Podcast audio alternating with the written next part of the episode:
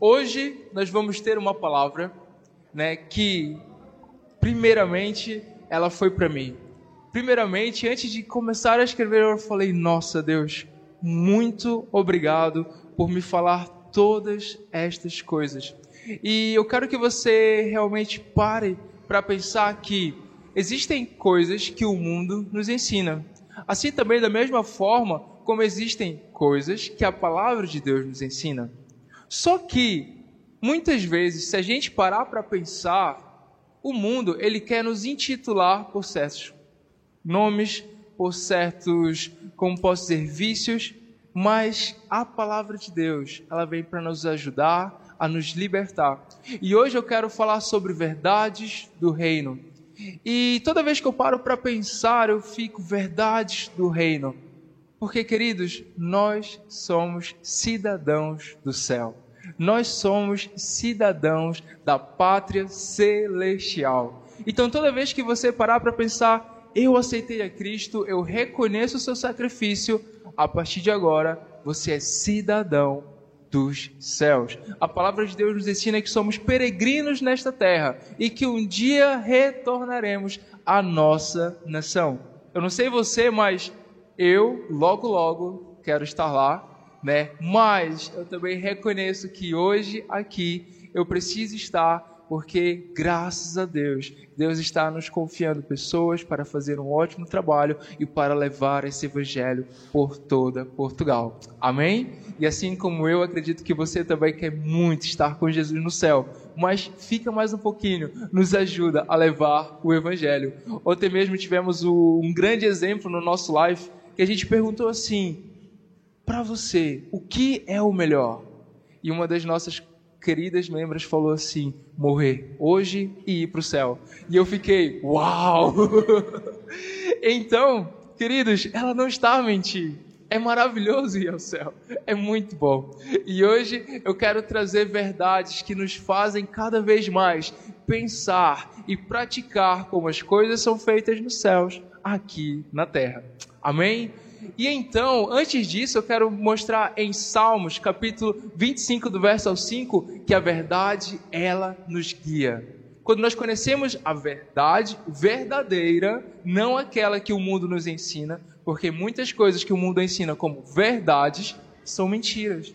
Mas hoje eu quero falar sobre a palavra. E então, Salmos 25, 5 diz: Guia-me com a tua verdade e ensina-me, pois tu és Deus, o meu Salvador. É a minha e a minha esperança está em ti o tempo todo.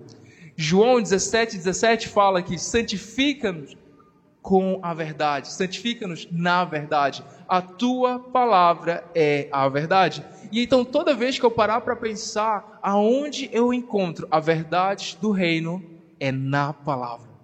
Na palavra. Querido, se você não tem uma Bíblia em casa, por favor, passe na nossa livraria, leve uma. Se você ainda não parou para ler a palavra, por favor, querido, você está perdendo muito. Medite na verdade, conheça a verdade, saiba a verdade decorada de có e salteado. E hoje eu quero trazer quatro verdades, muito rapidamente, e uma delas infelizmente ocorreu, mas é uma verdade e encontramos na palavra de Deus é que eu escolhi o pecado. Quando a gente para para pensar, ah, Vitor, eu não escolhi o pecado, né? Adão e Eva escolheram, mas eu infelizmente fui só atingido por essa bala perdida. Não, querido, nós éramos humanidade com eles. Quando eles decidiram e comeram do fruto, nós também pecamos. E dito isto, é incrível que o pecado, uma vez que entrou no mundo, ele fez um estrago gigantesco. Uma das primeiras coisas foi que ele nos separou de um relacionamento diário que nós tínhamos com Deus no Éden. E eu não sei você, mas só de pensar o que eles passaram, eu fico, nossa, o coração deles deve ter se arrependido muito, muito, muito. E nós podemos encontrar isso em Gênesis capítulo 3, verso 6, que diz: Quando a mulher viu que a árvore parecia agradável ao paladar, era atraente aos olhos e, além disso, desejável para dela se obter discernimento, tomou do seu fruto, comeu e deu ao seu marido, que comeu também. O que nós podemos aprender aqui é que o pecado, ele nunca vai ser feio, ele nunca vai ser desagradável no primeiro momento, ele nunca vai ser algo que você vai olhar assim, hum, acho que não, não vale a pena. Queridos, o pecado ele vai vir para você da melhor forma que ele pode vir para te tirar da presença de Deus. E se a gente não estiver atentos, assim como o homem caiu no Éden, a gente cai também. A palavra de Deus nos ensina que quando vier a tentação, nós temos que correr. Quando vier o diabo em pessoa, nós devemos bater o pé e falar: aqui não, eu posso resistir. Se a palavra diz que eu posso, então eu vou te fazer correr. Então são duas situações diferentes que a gente tem que parar para pensar. O que eu estou fazendo quando o pecado bate a minha porta? Será que eu estou brincando naquele jogo perigoso de hoje será que caio? Eu acho que estou forte. Não, pera lá. Queridos, corre, corre, corre. Não brinca com o pecado. Porque todas as vezes que eu brinquei com o pecado, eu acabei caindo. E eu vou ser bem sincero, o sentimento de queda é um sentimento muito mal, porque depois a gente vem todo sujo para Jesus e fala: Poxa, eu pequei de novo. E aí Cristo fala: E eu posso te limpar de novo. E graças a Deus, a palavra nos ensina que quando nós estamos no mundo, né, pela base da lei, nós somos pecadores, mas a partir do momento que nós encontramos Cristo e começamos a nossa caminhada e reconhecemos o sacrifício que ele fez na cruz, nós nos tornamos santos lutando contra o pecado. A ótica muda totalmente. Então, se você hoje já foi santificado por Cristo, por favor, não fique mais com o pecado, não se deixe mais sujar com o pecado porque todos nós sabemos que não vale a pena. Amém? E então o homem caiu. Romanos capítulo 7, verso 5 diz: Pois quando éramos controlados pela carne, as paixões pecaminosas despertadas pela lei atuavam em nosso corpo, de forma que dávamos frutos para morte. O que a gente pode compreender aqui é olhar para o mundo hoje.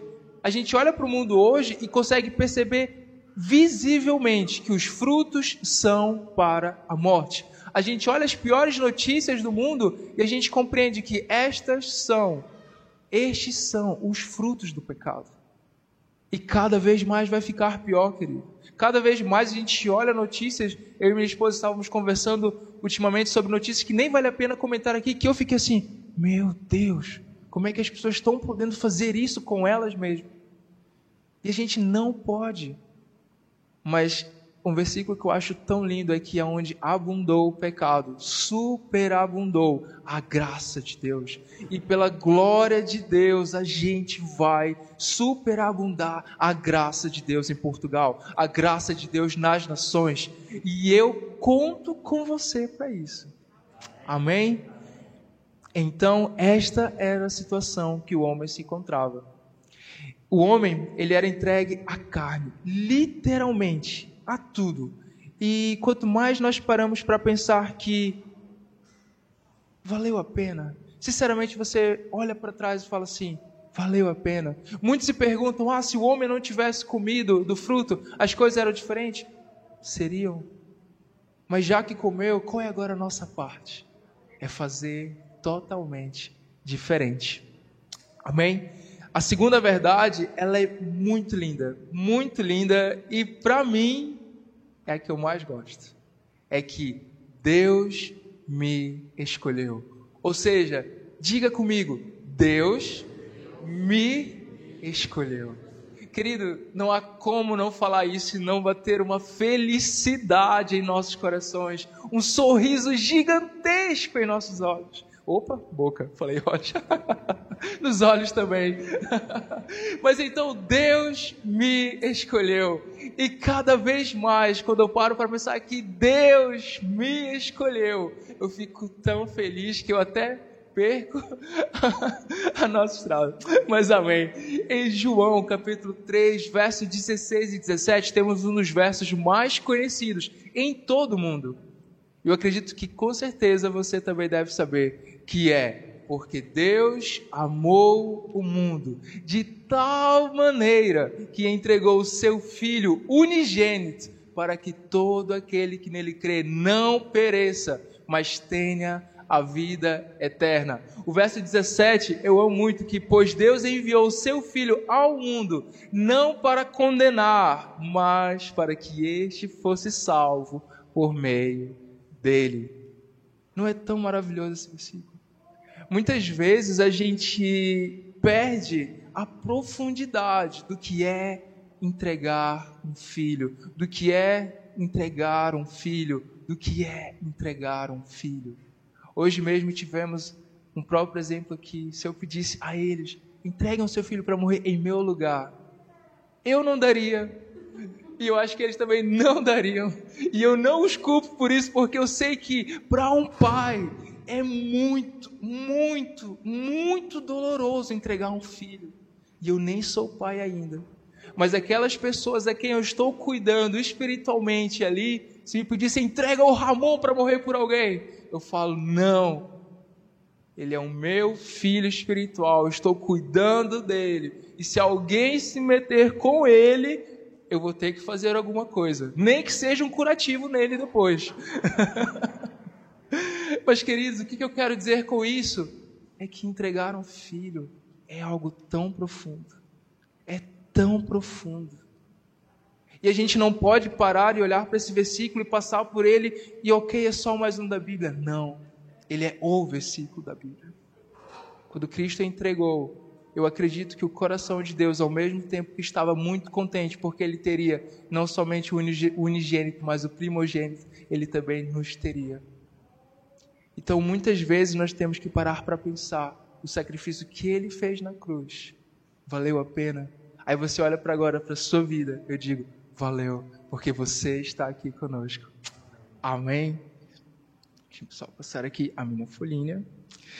E então, queridos, uma coisa muito linda, muito linda, e ao mesmo tempo a gente pode compreender um pouco sobre aquilo que Cristo passou na cruz. Nós encontramos em Isaías, capítulo 53, do verso 1 ao 12.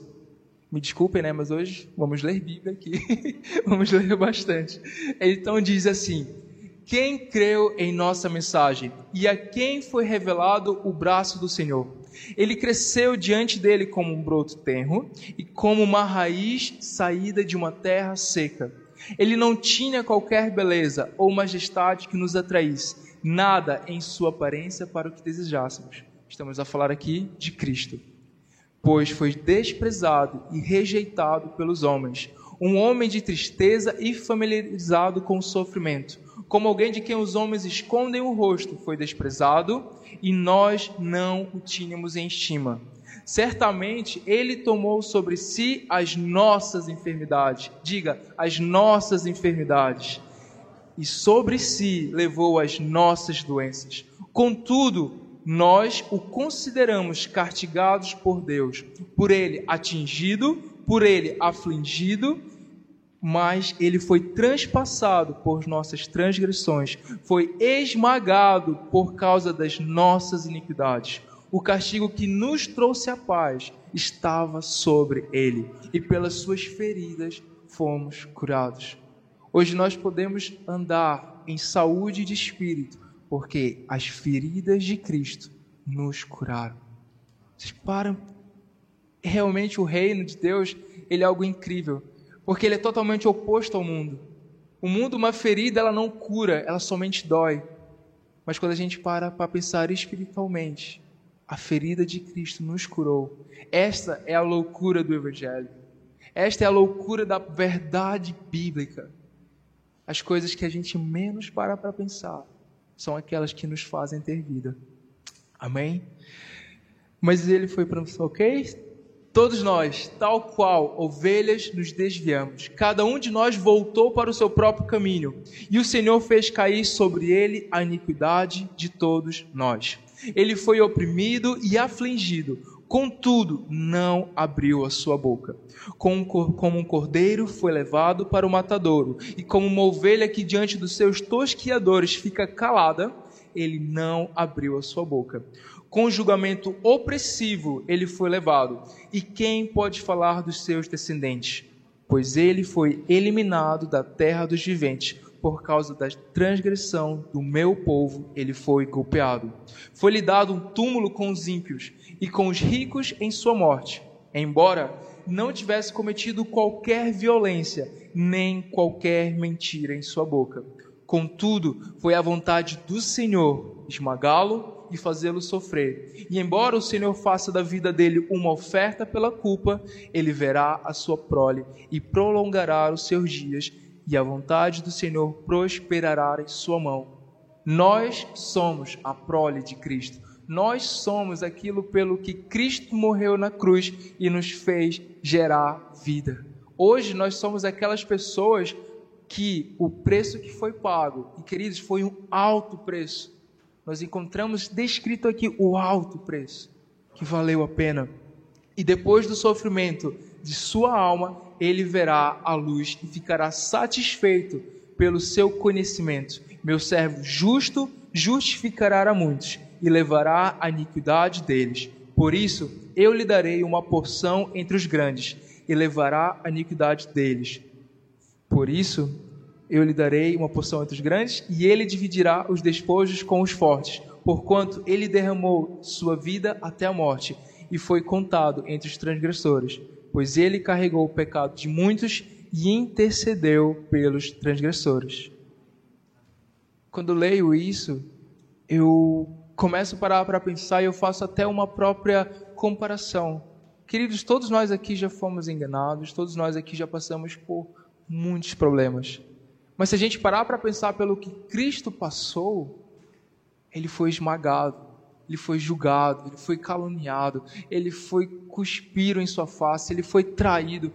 Tudo, tudo, tudo que você falar, ah, Vitor, você não conhece minha vida. Querido, eu não conheço, mas eu conheço a de Cristo. E eu te garanto que talvez o que você passou, ele passou mais.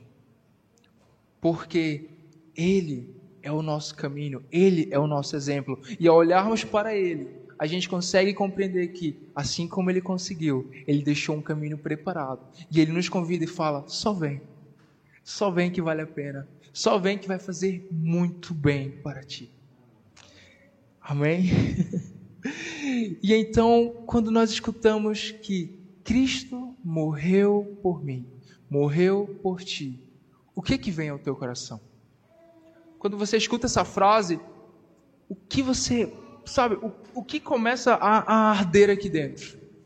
Porque quando eu escuto isso, eu fico, meu Deus, eu fico sem palavras. E eu acho muito lindo que a Bíblia fala que o amor dele nos constrange. A gente nem sabe o que falar porque não tem palavras para descrever. Quando eu escuto isso, eu fico. Eu só penso que Obrigado, Jesus. A minha esposa até brinca comigo que muitas fotos que eu posto no Instagram, a minha legenda é Obrigado, Jesus. Muitas fotos, obrigado, Jesus. E ela até brinca comigo, amor, não pode mudar a frase. Aí eu pego e coloco às vezes uma outra coisa no final, obrigado, Jesus. O que eu quero dizer com isso é que a gente tem que ter uma vida grata. Deus é maravilhoso, maravilhoso. E eu quero comentar a vocês agora a nossa terceira verdade. A nossa terceira verdade, ela se chama distração. Para entrar nela, eu quero contar a história de um homem muito, muito, muito usado por Deus nos anos de 1800 na Inglaterra. O nome dele é George Miller. Temos aqui a foto dele para quem não o conhece. Esse homem ele um dia estava a ler a Bíblia e no seu relacionamento com Deus, e então ele encontrou um verso que falava que Deus é o pai dos órfãos.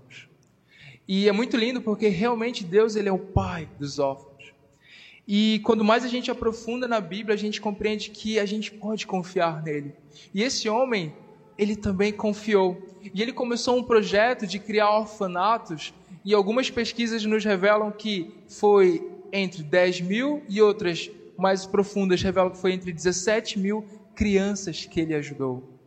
E a gente para para pensar, esse homem, ele não tinha recursos financeiros que ele podia confiar, que todo mês ia ter comida, todo mês alguém ia estar ali ajudando. Não.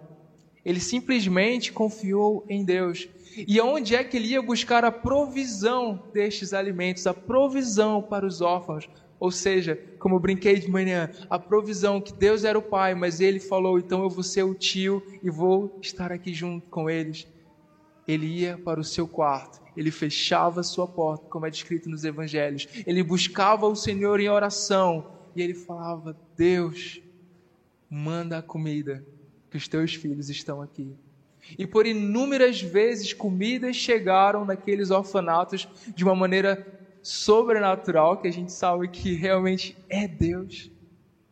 E então, certo dia, o trabalho dele estava a ficar mesmo muito conhecido. E ele estava as pessoas a conhecê-lo. E um dia, a rainha da Inglaterra decidiu: vou fazer uma visita ao George. Vou chegar, conversar com ele. Mas infelizmente a rainha não sabia que o horário que ela ia, ele já tinha um compromisso. Então Jorge estava no seu quarto, com as portas fechadas, orando a Deus no seu tempo sozinho. A sua empregada chegou, bateu-lhe a porta e falou: Jorge, temos aqui a rainha. Ela veio nos visitar. Ela quer falar contigo. E ele, acredito eu, com um sorriso no rosto, simplesmente falou: Peço desculpas, agora eu não posso porque agora eu estou a falar com o Rei dos Reis. A gente tem que parar para pensar que quando estamos com Deus, é com Deus que devemos estar. Quando nós estamos com Ele, a gente não pode negociar e abrir mão da nossa intimidade. Aí você fala, ah, Vitor é a rainha. Queridos, ele é o rei. Você pode falar, Vitor é o meu patrão que está me ligado durante esse horário. Querido, se você não estiver trabalhando, você não é obrigado a atender. Ah, Vitor, é a minha esposa. Querido, se ela tiver um bebê, eu até compreendo. Mas se ela não tiver, ela não vai morrer. A gente tem que parar para pensar que Cristo, ele é, ele é a nossa prioridade. Deus é a nossa prioridade. A gente tem que organizar as coisas de tal maneira que ao fechar a porta, nada vai nos atrapalhar. E hoje eu quero falar sobre uma coisa que ela tem nos ajudado muito, mas ao mesmo tempo ela também tem nos atrapalhado muito, que é o telemóvel.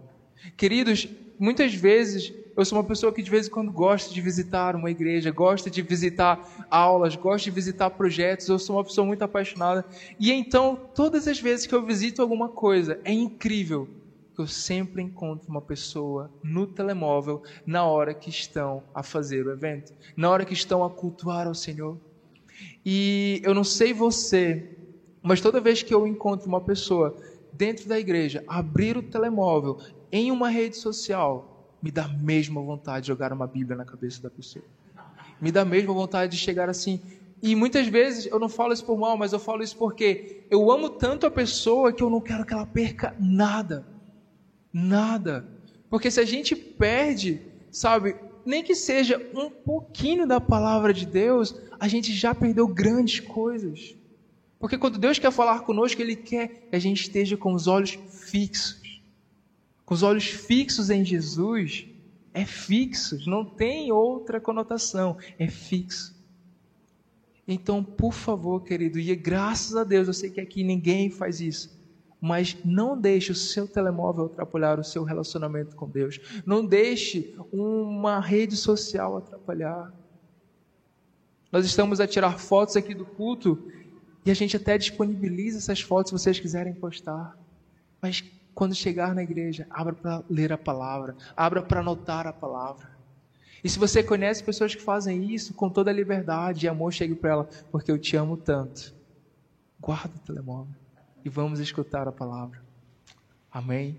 E eu vou lhe ser sincero: vale a pena, vale muito a pena, porque quando a gente está diante dos reis, diante do rei, a gente não pode ter outra atenção. E se a gente for até mais atrás na história, quando as pessoas entravam na presença do rei, se elas não tivessem reverência, elas podiam até ter pena de morte. Para a glória de Deus, nosso Deus, ele não faz isso, porque ele tem misericórdia. E graças a Deus, porque ele tem misericórdia. Porque se ele não tivesse, quantas pessoas da nossa geração já não teriam morrido? Então, cada vez mais nós temos que entender isso. O nosso culto ao Senhor é a nossa parte a Ele. Amém? E assim como eu falo do telemóvel, que é uma coisa que tem tirado muito, assim também é outras coisas. A gente é livre no culto para conversar com o nosso irmão sobre a palavra, mas não para distraí-lo sobre a palavra. A gente é livre no nosso culto para inúmeras coisas. Então vamos usar a nossa liberdade de uma maneira produtiva, que gere frutos, que frutifique e gere mais frutos ainda. Amém? A nossa quarta verdade e essa eu amo demais também. Fala sobre seja intenso. E é muito lindo porque quando eu falo seja intenso, é uma coisa que eu tenho buscado a Deus, eu tenho experimentado e falado assim: Senhor, eu quero ser intenso.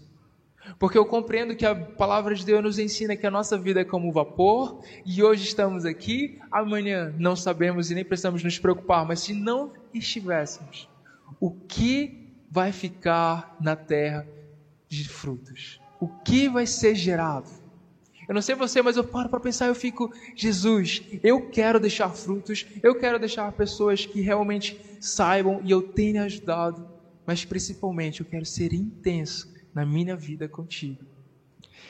E nós podemos observar em Salmos, capítulo 63, do verso 1 ao 8, que diz: Ó oh Deus, Tu és o meu Deus. Eu te busco intensamente. A minha alma tem sede de ti. Eu sei que você já está se identificando com esse versículo. Amém? Todo o meu ser anseia por ti, numa terra seca, seca, exausta e sem água. Quero contemplar-te no santuário e avistar o teu poder e a tua glória.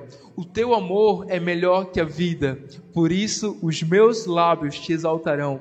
Eu te bendirei enquanto viver, e em teu nome levantarei as minhas mãos. A minha alma ficará satisfeita como de rico banquete, com lábios jubilosos a minha boca te louvará. Quando me deito, lembro-me de ti. Penso em ti durante as vigílias da noite, porque és a minha ajuda canto de alegria à sombra das tuas asas. A minha alma apega-se a ti, a tua mão direita me sustém. Toda vez que você observar mão direita ou ao lado direito, antigamente as pessoas que se portavam à direita do rei eram as pessoas de confiança. Então toda vez que você parar para pensar à direita, ele fala intimidade. Debaixo das asas, a gente não consegue estar no passarinho debaixo das asas se não estiver grudado. Esse é o grande chifre. Intimidade, ser intenso. Quando a gente para para pensar, como o salmista diz: Senhor, o teu amor é melhor que a vida. Se hoje Cristo chegasse para você e falasse: E aí, quer ir para o céu agora? Qual seria a sua resposta? Muitas vezes a gente para para pensar: Ai, Vitor, eu tenho tantas coisas na terra. Querido, isso vai passar. E a gente pode até pensar, ai Vitor, minha esposa como irá ficar? Querido, se Jesus viesse hoje e pedisse para ela, eu duvido que ela recusaria. E glória a Deus por isso. Porque eu quero que ela esteja com o Senhor. Porque eu sei que Ele é um marido muito melhor do que eu. Glória a Deus. Davi, em 2 Samuel, capítulo 14, verso 15, ou perdão, capítulo 6, verso 14 ao 15 diz que Davi, vestindo o colete sacerdotal de linho, foi dançando com todas as suas forças perante o Senhor, enquanto ele e todos os israelitas levavam a arca do Senhor ao som de gritos de alegria e de trombetas. A gente observar o rei Davi, porque aqui ele já era rei. Aqui ele já tinha uma posição. Aqui, ele hoje na nossa sociedade era como se pudéssemos intitular ou o primeiro-ministro ou o presidente, mas acho que mais para o primeiro-ministro é o que toma mais decisões, né? E então, naquele momento, a gente tem que parar a pensar, cara, ele era o exemplo da nação. E o exemplo da nação estava dançando perante ao Senhor. Aos olhos de sua esposa, Mical, ela observou e falou: Isto não é uma postura de um rei. E quando a gente tem uma verdade do mundo em nossa vida, ela gera morte, porque uma verdade bíblica em nossa vida, ela diz que quando a gente está na presença do Senhor, nós somos livres, nós devemos nos expressar, nós devemos fazer coisas diferentes do que, principalmente, além do que uma torcida, quando a gente está no nosso time de futebol, além do que quando a gente está no aniversário, nós devemos comemorar com alegria, com força. Davi dançou com todas as suas forças perante ao Senhor. Você já parou para pensar nisso? O que é dançar com todas as forças. Eu não sei você, mas qualquer dia eu vou experimentar fazer isso em casa só para ver o que acontece, porque provavelmente não deve ser algo muito coordenado, mas deve ser algo incrível ao mesmo tempo. Então, querido, quando você adorar ao Senhor, seja intenso. E voltando, quando a mentira do mundo entra em nossa vida e reconhecemos aquilo como verdade, nós encontramos que Mical, por essa atitude, ela se tornou infértil. Ela não conseguiu gerar filhos. E você parar para pensar, é isto que o mundo ele faz com a gente. Se a gente não tem as verdades de Cristo, que é onde frutificamos, a gente vai ter as verdades do mundo, que é onde, infelizmente, ficamos infrutíferos. Eu não sei você, mas eu quero ser como Davi. Eu quero adorar com força. Eu quero adorar com intensidade independentemente do que as pessoas possam achar, você tem liberdade na casa do Senhor. Não só para cantar, não só para levantar a mão, mas para dançar, para se prostrar, para fazer coisas que, biblicamente, a gente pode compreender que não é errado. Amém? Deixa eu voltar aqui. Apocalipse capítulo 5, do verso 8 diz: ao recebê-lo, os quatro seres viventes e vinte e quatro anciãos prostaram-se diante do Cordeiro. Cada um deles tinha uma harpa e taças de ouro cheias de incenso, que são as orações dos santos. Aqui nós paramos para observar uma adoração na terra. E agora nós estamos a parar para observar uma adoração celestial. Toda vez que você parar para pensar como é que o Senhor é adorado nos céus, esse verso ele te ensina. Prostrado perante o Senhor. Adoração, no seu contexto original, ele significa prostrado, entregue, rendido.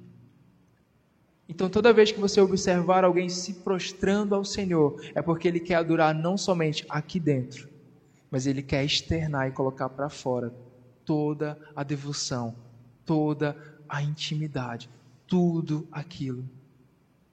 E é muito lindo que nós encontramos os discípulos se prostrando ao Senhor. Não somente aqui na terra, mas nos céus também. Então, toda vez que você parar, Vitor, como é que eu posso adorar ao Senhor? Querido, com força, intenso, mas prostre-se ao Senhor. Derrame no seu devocional, derrame-se na presença dEle. Porque muitas vezes nós encontramos, e agora nós vamos também logo, logo encontrar o padrão que o mundo quer que você o adore. Em Salmos, capítulo 95, do verso 1 ao 2, diz: Vinde, cantemos ao Senhor, jubilemos a rocha da nossa salvação, apresentemos-nos ante a sua face com louvores e celebraremos com salmos. Júbilo. Querido, é júbilo. Jubilar é com força. A gente não pode se contentar em adorar ao Senhor simplesmente de braços cruzados. A gente não pode se contentar em adorar ao Senhor simplesmente cantando somente para Ele ouvir. Querido, a igreja louva junto ao Senhor, em uma só voz. A gente tem que colocar para fora. Amém? Em Mateus Perdão, em Salmos 95, verso 6 diz: Ó adoremos e prostremo-nos, ajoelhemos-nos diante do Senhor que nos criou. A gente não precisa se prostrar ao mundo, porque a gente tem hoje, pela glória de Deus, alguém digno. Hoje no nosso devocional nós temos uma liberdade com alguém que é digno. Em Mateus, verso 4 ao 9, este daqui é o diabo que um dia ele, quando Jesus foi ao deserto para ser tentado, ele chegou, tentou encontrar ali uma verdade que o mundo e falou assim para Jesus: Jesus, e disse-lhe: Tudo isto te darei se prostrado me adorares. E a gente para para pensar aonde é que o diabo aprendeu que a adoração ela necessita uma expressão. Aonde é? Nos céus. Porque antes dele cair, ele sabia o que era adorar ao Senhor. Aqui ele falou que se prostrado me adorares, eu te darei tudo. Mas Cristo foi totalmente ao contrário. Antes de entregar, perdão, ele primeiro entregou tudo e depois ele falou: agora vinde e adora. Agora vinde e vem estar comigo. O mundo, ele primeiro lhe pede adoração, para depois te entregar algo que você fala vale a pena no momento. Mas depois a gente vê que a nossa vida, infelizmente, vai estar desgraçada. Mas a partir do momento que a gente encontra em Cristo, que deu tudo, e vamos ser sinceros, queridos, se você hoje tirar Cristo da sua vida, o que é que fica? Mas agora, se nós tirássemos aquelas coisas que a gente acha que é importante, eu te garanto, você sobrevive sem elas. E ao olharmos esse exemplo, pela glória de Deus, Jesus ele mostrou que só o Senhor é digno de adoração. Só o Senhor é digno de adoração. E eu quero compartilhar uma história muito linda de três jovens que estavam em sua terra natal, né? Houve uma guerra, foram retirados da sua terra natal, foram levados à Babilônia. E então ali foi decretado uma lei que falou que se não adorar uma estátua que o rei construiu, vai ser jogado na fornalha. E então aqueles três jovens falaram, né, com sobriedade ao Senhor, assim, com aquela segurança, não tem problemas, pode jogar. E então eles foram atados pelas mãos. O rei, na urgência, pediu: acendam o máximo que puder, de tamanha forma que ao chegarem próximo, as pessoas que o jogaram morreram. E quando eles foram jogados lá dentro, algo incrível aconteceu. O rei espantado observou e falou: Mas não eram três pessoas que estavam ali? E do nada apareceu uma quarta pessoa e aquela pessoa parece o Senhor. E é muito incrível porque quando a gente para para pensar como é que ele sabia que era o Senhor, provavelmente Cristo naquele momento se revelou de tal maneira que eu fico assim, uau! Quando Cristo se revela, é impossível não reconhecê-lo, porque até um ímpio reconheceu. E então, naquele momento, os quatro estavam ali, os quatro estavam naquela fornalha, os quatro deveriam queimar, mas não queimaram. E quando a gente para para pensar, Vitor, por que não queimaram? Porque quando a gente já queima por Cristo, o fogo do mundo, ele não nos afeta. E é totalmente diferente, a gente é que faz aquilo queimar como se deve ser. Então, quando você parar para pensar, Vitor, mas se eu não fizer isso, eu posso ser demitido. Querido, eu já sofri ameaças de demissão. E pela glória de Deus, meu patrão, com muito amor e carinho, falou: Vitor, se você não mentir, eu te demito. E eu falei: Eu não vou mentir, me demita. E aí Cristo falou: Tá tudo bem. E eu falei: Ok. Nisto recebo uma ligação: Pode vir trabalhar, que eu não vou te demitir. E eu falo: É isso. A gente não tem que ter medo do mundo, a gente não tem que ter medo das coisas que o mundo tenta nos dizer que é uma fornalha em chamas e a gente vai queimar. A gente não tem que ter medo de não, sabe, se entregar às coisas que o mundo quer. Porque é isso que o mundo diz: primeiro me adore e depois eu vou te dar as coisas. mas Cristo já entregou tudo. Então eu não preciso do que o mundo tem a oferecer. Pare para pensar, queridos. Se hoje nós fôssemos jogados em uma fornalha, o que aconteceria? E eu não quero colocar aqui o relacionamento com Deus de ninguém em pauta. Eu só quero dizer que se essa possibilidade acontecer, e naturalmente ela acontece, não com fornalhas né, ali físicas, mas com fornalhas em determinadas áreas da nossa vida, a gente pode fazer aquilo queimar de uma maneira diferente. E esse é o meu desafio para você. Quando for adorar ao Senhor, saia, saia da uma zona de conforto Adore Ele prostrado, adore Ele com júbilos, adore Ele com força, adore Ele com as mãos erguidas, como vimos no início. E eu levanto as minhas mãos ao Senhor. Mas seja intenso, porque se a gente não for intenso, o mundo ele vai vir com uma intensidade que a gente não vai estar preparado e infelizmente vamos ser queimados. Nesse momento eu quero pedir, fique em pé.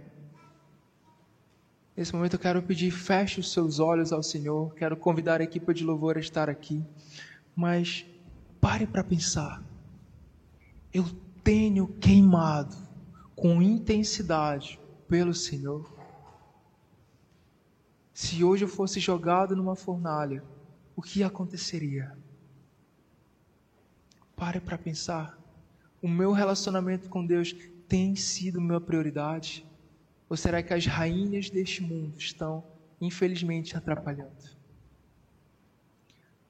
Você hoje vai ter uma oportunidade de adorar aqui o Senhor de uma maneira livre.